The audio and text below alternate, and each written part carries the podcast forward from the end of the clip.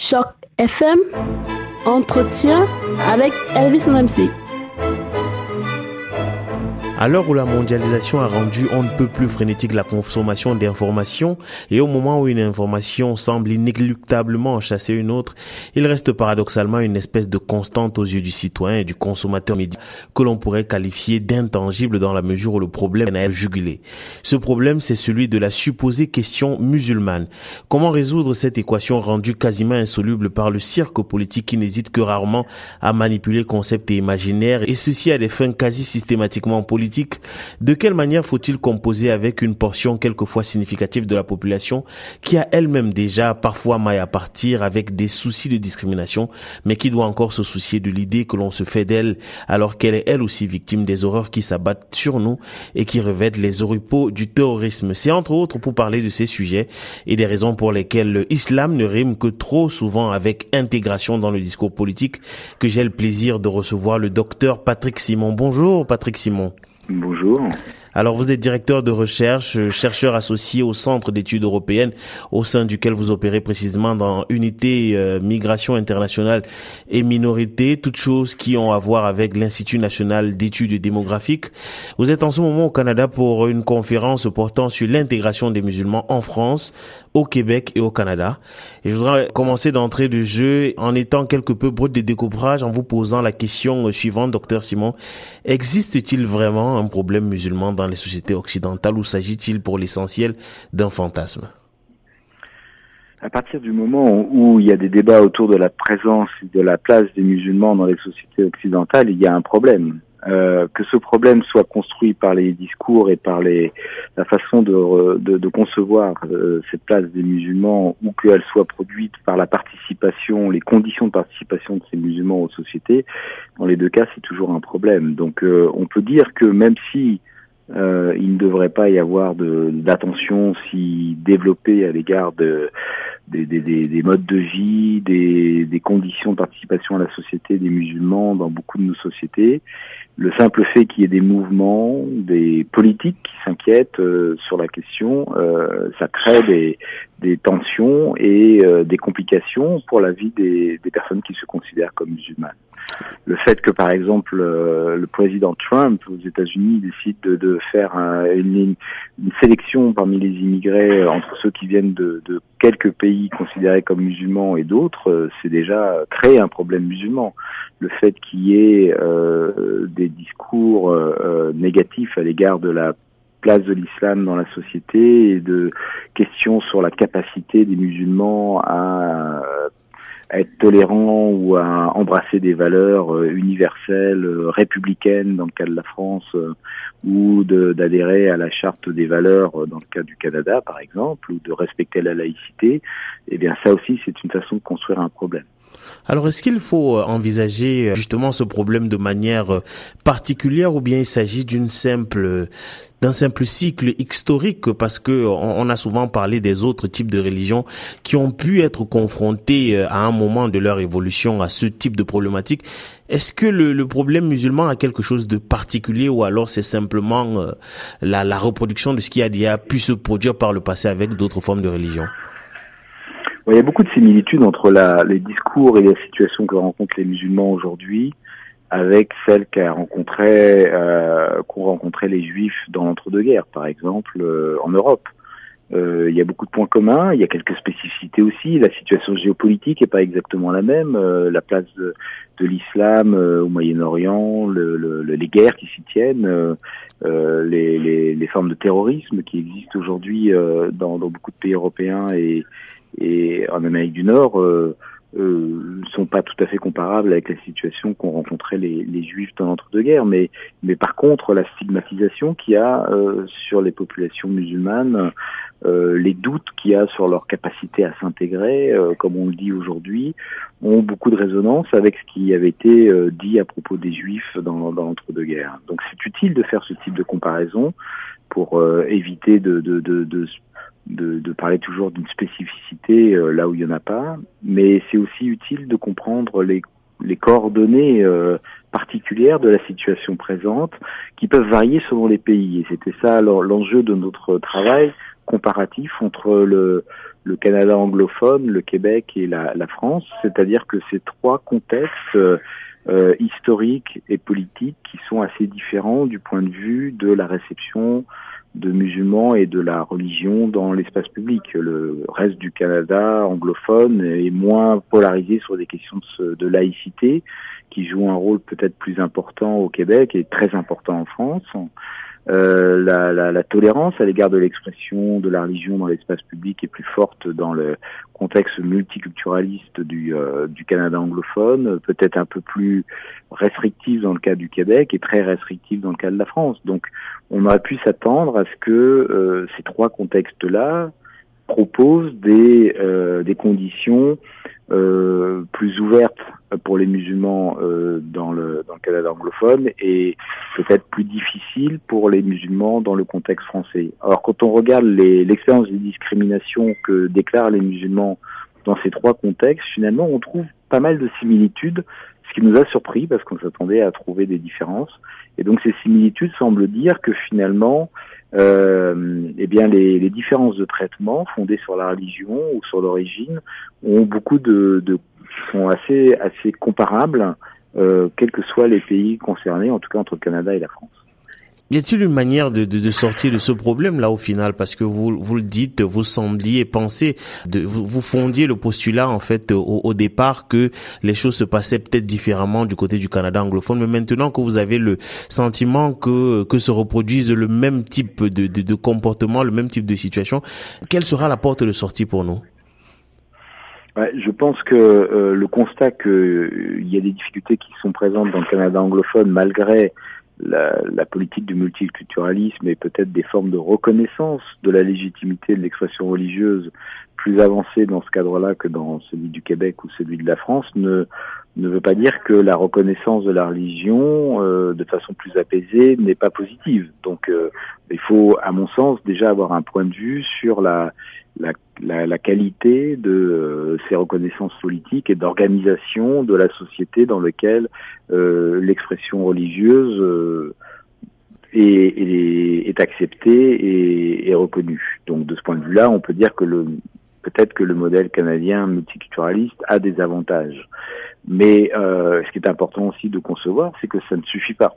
C'est-à-dire que ce contexte-là ne suffit pas à, euh, limiter l'ampleur des discriminations, c'est-à-dire des préférences qu'on peut avoir, c'est-à-dire des, traitements négatifs qui sont faits à l'égard des musulmans euh, dans beaucoup de domaines de la vie sociale, et que donc, à côté de ce multiculturalisme, il faut aussi développer des politiques de lutte contre les discriminations pour euh, renforcer la possibilité de participer à égalité à la société, qu'on soit musulman ou pas.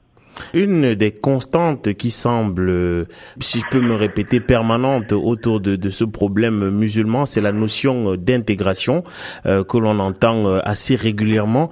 Euh, déjà, c'est quoi l'intégration et, et, à quoi sont-ils appelés à s'intégrer? Mais Ça, c'est une bonne question. assez, assez ambitieuse. Euh, on dit l'intégration pour dire tout simplement les modalités de participation à la société. Il me semble que on peut avoir une définition minimaliste. Alors c'est vrai que les conditions de la participation à la société euh, peuvent être considérées de façon assez différente. Il y a une façon de le voir, c'est que on s'attend à ce que la culture, à ce que euh les pratiques des personnes soient l'équivalente de celles de la population majoritaire, en quelque sorte que les musulmans ne soient pas une minorité, mais deviennent des, euh, des Français ou des Québécois ou des Canadiens comme les autres. Euh, ce qui est un peu troublant comme idée puisque ça signifierait qu'ils ne soient plus musulmans en l'occurrence puisque la majorité des personnes ne sont pas musulmans. Euh, dit comme ça, on comprend bien que l'intégration ne peut pas intervenir parce que ça supposerait une, perte totale de la spécificité de la personnalité des personnes. Il y a d'autres façons de concevoir l'intégration, c'est-à-dire de, la décrire comme étant la capacité des sociétés à s'ouvrir, euh, quelles que soient euh, les caractéristiques des personnes qui participent. Et donc le fait d'être musulman ne devrait pas avoir d'incidence négative sur la possibilité de trouver un emploi, sur la possibilité d'avoir une, une, éducation ou de trouver un logement. Donc euh, euh, on peut dire que de ce côté-là, l'intégration des musulmans, c'est le fait que la société puisse les recevoir et les considérer comme des membres à part entière avec leurs particularités. Et ça, c'est une question qui est posée, je pense, pour l'ensemble des sociétés multiculturelles de par le monde aujourd'hui. Dans quelles conditions on accepte que la diversité puisse trouver sa place à l'intérieur euh, des mondes sociaux? Alors il y a des problématiques concernant euh, justement les musulmans qui se posent aujourd'hui, mais qui semblaient ne pas se poser euh, il y a euh, quelques décennies encore, pour ne parler que du cas de la France et les premières vagues de population musulmane qui se sont installées, bien qu'ayant été installées pour l'essentiel dans les mêmes régions, ne semblaient pas poser de problème en termes d'intégration, notamment dans le, le discours politique. Qu'est-ce qui a changé entre temps bah, il y a pas mal de choses qui ont changé entre temps. Euh, le, le, D'abord, la, la, perception de l'islam a changé à cause de la situation géopolitique. Euh, de toute évidence, au Moyen-Orient, dans le monde arabe et, et musulman en général, l'islam est devenu beaucoup plus politique. Il s'est renforcé. Il a, il est sorti d'une version plus traditionnaliste pour aller vers une version plus active d'organisation de la société. Et ça a des répercussions évidemment sur les pays, euh, les pays d'émigration. Euh, qui sont euh, qui reçoivent euh, en retour ces transformations qui se passent en Afghanistan, en Irak, en Syrie aujourd'hui, mais en Algérie, en Tunisie, en Égypte également. Bref, la liste des pays serait trop longue à, à rappeler ici. Ce qui veut dire que euh, dans les années 60 et 70, les migrants étaient perçus quand même principalement comme euh, en fonction de leur pays d'origine ou de leur ethnicité et euh, l'apparition de la religion comme un, un facteur d'identification et de, et de, euh, de description euh, des populations migrantes est beaucoup plus récente. Donc on a vu monter effectivement cette place de la religion dans la vie sociale des pays d'immigration euh, dans les années 80-90 de façon beaucoup plus nette, ce qui a cristallisé une partie des débats autour de cette question de l'intégration ou pour prendre la terminologie plus canadienne, euh, de l'accommodement raisonnable, c'est-à-dire jusqu'à quel point est-il raisonnable d'accommoder les structures de la société à cette expression religieuse, à sa manifestation, euh, là où auparavant on avait plutôt des discussions sur l'interculturel, sur la participation culturelle à la société. Donc on voit bien que la religion a pris un espace beaucoup plus grand. Donc un des facteurs, c'est celui de la géopolitique, comme je l'ai indiqué. Euh, un autre facteur aussi, sans doute, c'est que autour de ces débats sur la place de la religion, eh bien, ça renforce aussi ce qu'on appelle des identités réactives, c'est-à-dire que la place de la religion pour les personnes était sans doute moins importante dans un contexte plus apaisé, et euh, renvoyé à cette identité de musulman, eh bien, euh, les personnes tendent à, à, à s'y euh, conformer encore plus par rapport à ce qui était le cas dans les années 1960-70 où la religion jouait un rôle moins important. Alors, et de quelle manière est-ce qu'il faudra sortir de cette situation par un discours politique qui prône euh, un peu plus de chance pour les populations musulmanes, alors, euh, ou alors par une, espèce d'autocritique même des populations euh, musulmanes sur le, un travail de réinterprétation de leur mode de vie et peut-être de la religion qui est la leur? Ce qui concerne les populations musulmanes, j'aurais un peu du mal à, me prononcer. Je pense que de toute façon, toutes les formes de vie en société réclament des formes de compromis, c'est-à-dire que les groupes d'intérêt euh, ont euh, à se confronter les uns les autres et on trouve des, des, des formes, euh, disons, d'accommodement entre les uns et les autres. Et de ce point de vue-là, ça suppose que sans doute les musulmans, de leur côté, euh, sachant que les musulmans sont extrêmement hétérogènes. On dit les musulmans comme si c'était un groupe très très homogène, mais en fait c'est pas du tout le cas. De façon très très très différente de vivre sa religion, y compris même de la considérer. Euh, il y a beaucoup de musulmans pour qui la, question de la religion est assez euh, anecdotique et, n'est pas destinée à, organiser leur vie. D'autres pour qui c'est quelque chose de central et qu'ils euh, ils ont envie de, voir la reconnaissance de leur religion gagner gagner dans la société où ils vivent. Donc bon, c'est compliqué de parler au nom des musulmans, mais c'est sûr que il y a des il y a des il y a des, attentes ou des exigences, par exemple, qu'on peut avoir en tant que musulman, qui sont compliquées à concilier parfois avec la, la vie sociale euh, telle qu'elle existe dans les sociétés où ils vivent, mais réciproquement, il y a beaucoup de choses qui sont assez simples à organiser dans les sociétés où nous vivons, euh, qui sont majoritairement non musulmanes, pour que ce soit pas très compliqué de, de, pouvoir pratiquer un certain nombre de choses. Je sais pas, par exemple, sur le lieu de travail, on peut imaginer que c'est pas complètement impossible d'avoir des repas de substitution dans les cantines collectives pour éviter d'imposer du porc. Euh, à des personnes qui n'en mangent pas. Euh, c'est pas très compliqué de d'organiser des temps de pause pour euh, les personnes pieuses qui veulent prier à horaire spécifique, de la même façon qu'on organise des temps de pause pour les personnes qui sont fumeurs. Bon, ben voilà. je pense que on a on a un certain nombre de choses assez simples qui permettent de rendre compatible euh, certaines formes d'expression religieuse et puis la vie euh, collective des personnes qui ne sont pas religieuses.